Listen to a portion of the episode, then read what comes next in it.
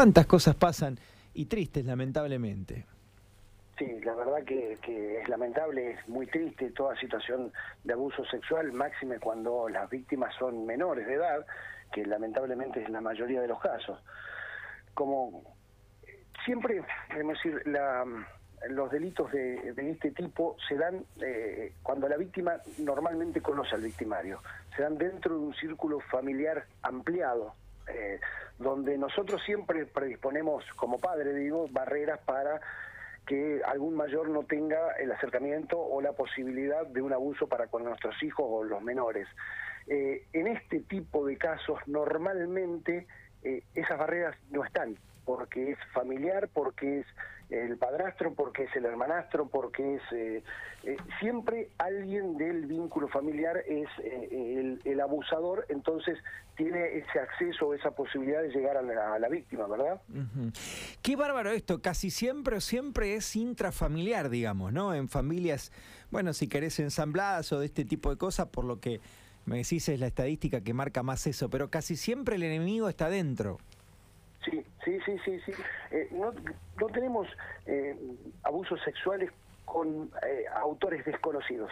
Siempre es conocido. Cuando lo que pasa es que cuando son menores se les suma la dificultad de la comprensión de el abuso sexual o del acto sexual justamente por desconocimiento, por por un, un, proceso evolutivo no conocen lo que es sexual. Entonces eso más la dificultad de ser creído por la persona de referencia, porque muchas veces hay un vínculo con, del abusador con la persona de referencia, supongamos el caso del padrastro o una cosa así, que el menor tiene miedo a, contarlo. Entonces eh, es, bastante difícil la puesta en conocimiento y que después le crean y después que hagan la denuncia. Una vez que, que se realiza la denuncia, hemos mejorado mucho como justicia en, el tratamiento de los menores. Antes tenía que declarar en la comisaría, en el juzgado de instrucción, volver a declarar en la Cámara del Crimen.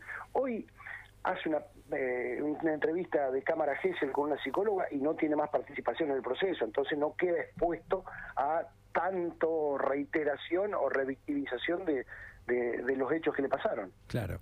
Eh, con todo lo que eso significa, que dicen que es un sufrimiento o un dolor muy grande, eh, todo ese, ciclo que afortunadamente la justicia fue modernizando. Respecto a este caso, lo que mm, terminó de, impactarnos, me parece, mm, como, como lectores, ¿eh? digo, esta historia de que se repitió el abuso con el padrastro y luego con el hermanastro, usando términos medios antiguos, pero ¿Cómo fue, hasta donde se pueda decir, obviamente, pero cómo, cómo pasó? ¿Fue en diferentes momentos? Eh, ¿Fue mm, simultáneamente? no, no, fue, eh, digamos, eh, ingresa el hermanastro, por llamarlo de alguna forma, a vivir al, núcleo familiar y ahí empiezan los abusos para con la hermana.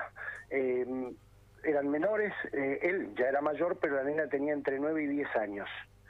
Esta situación eh, es advertida por la madre, se produce una crisis familiar y eh, se van la madre y la hija mm. y el hijo deja de vivir en, esas condiciones, en, esa familia.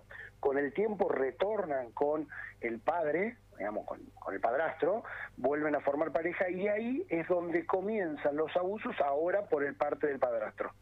¿Sí? Son dos momentos distintos la niña lamentablemente tuvo que revivir lo que le había pasado ya siendo más grande.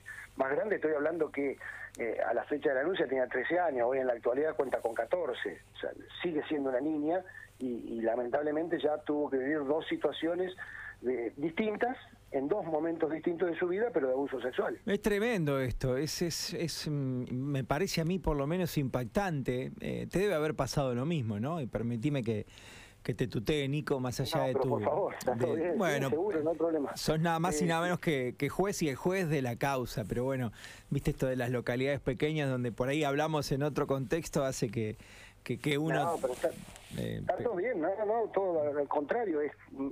Es más, me siento mucho más cómodo así que, sin la formalidad de, del juez. Bueno, muchísimo. Eh, este, sí. no, no, no, es, es, es grave, es grave.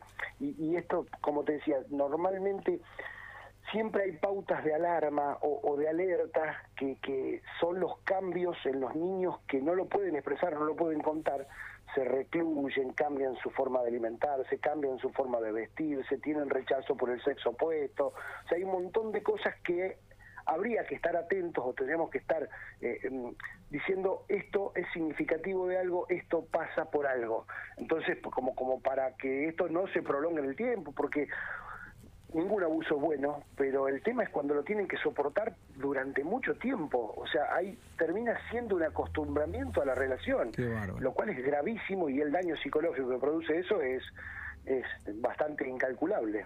Yo no sé si, si este es un caso de, de madre muy presente, pero digo, a veces puede pasar, puede pasar, puede suceder y podemos no darnos cuenta aún siendo, entre comillas, buenos padres, buena madre, buen padre, digo, haciendo un seguimiento de nuestros hijos, compartiendo el día a día, puede que esté pasando, que tengamos el horror adentro de casa y la sumisión que esto le genera a una niña, a un niño, a un adolescente que no decide no hablar por miedo y por un montón de cosas, ¿puede ser que nos pase desapercibido? ¿Es así?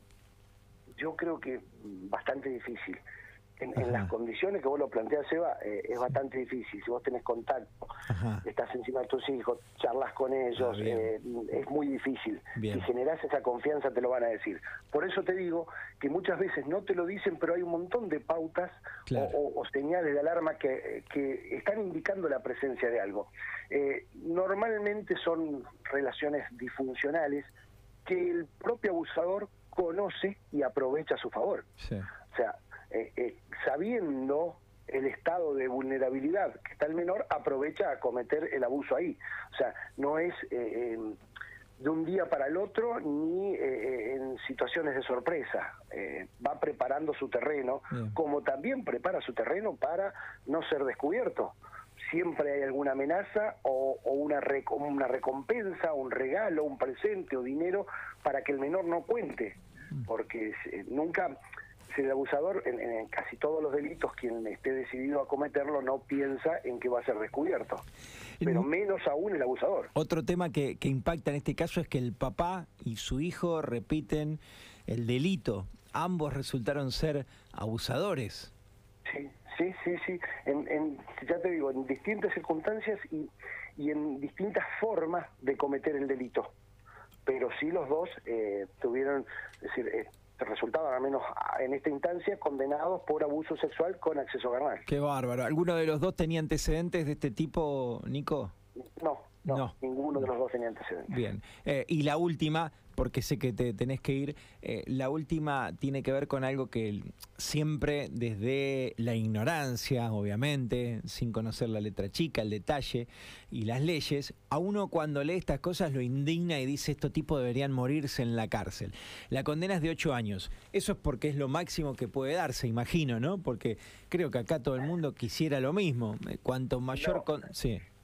No, no, no, no, no es, no es en este caso lo máximo. Lo que pasa es que digamos, siempre hay escalas penales y eh, vos imagínate que este tipo de delito, eh, el mínimo arranca en ocho años, que es el mismo mínimo que el homicidio. O sea, es decir, la pena realmente es grave eh, comparativamente con otro tipo de penas y esto no tiene alternativas de libertad anticipada, de, no hay nada, o sea, acá el cumplimiento es total y efectivo. O sea, es decir, yo entiendo, yo entiendo la sensación porque lo podemos hablar todos los días, pero eh, pensalo por un ratito, ocho años de tu vida preso.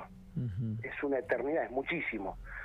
Eh, yo son, son penas que realmente son muy altas, son muy altas como, como para, si después vos podés graduarlas o hay un montón de circunstancias que pueden, eh, este, la reiteración en el tiempo, la cantidad de víctimas o, otras situaciones que elevan el, o pueden elevar el, el monto de la pena, pero créeme que para, para estar preso ocho años es un montón.